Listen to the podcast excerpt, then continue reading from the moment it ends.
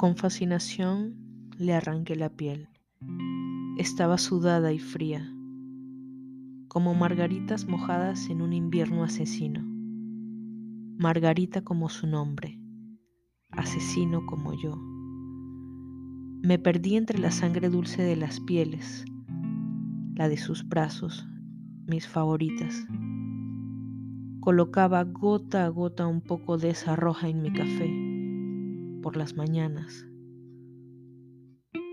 Anudaba mi corbata y así me iba, sin pensar. Eso mismo hasta las cinco. Llegaba a casa y su carne blanca me acompañaba para cenar. Sus ojos tan congelados, yo los miraba al masticar.